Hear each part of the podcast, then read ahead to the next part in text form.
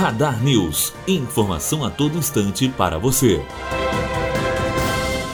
117 toneladas de resíduos, entre lixo, terra, entulhos, aparelhos de TV, sofás velhos, entre outros detritos. Este é total parcial da operação de limpeza no rio Barra Mansa, realizada em dois dias pela Prefeitura em parceria com o INEA, Instituto Estadual do Meio Ambiente. A dragagem está acontecendo na rua Major Luiz Alves, na altura do número 5, no bairro Boa Sorte, e vai se estender por cerca de 3 quilômetros do rio até o bairro Nova Esperança. Bianca Oliveira, aluna do terceiro terceiro ano de jornalismo, direto para a Rádio. Radar News. Informação a todo instante para você.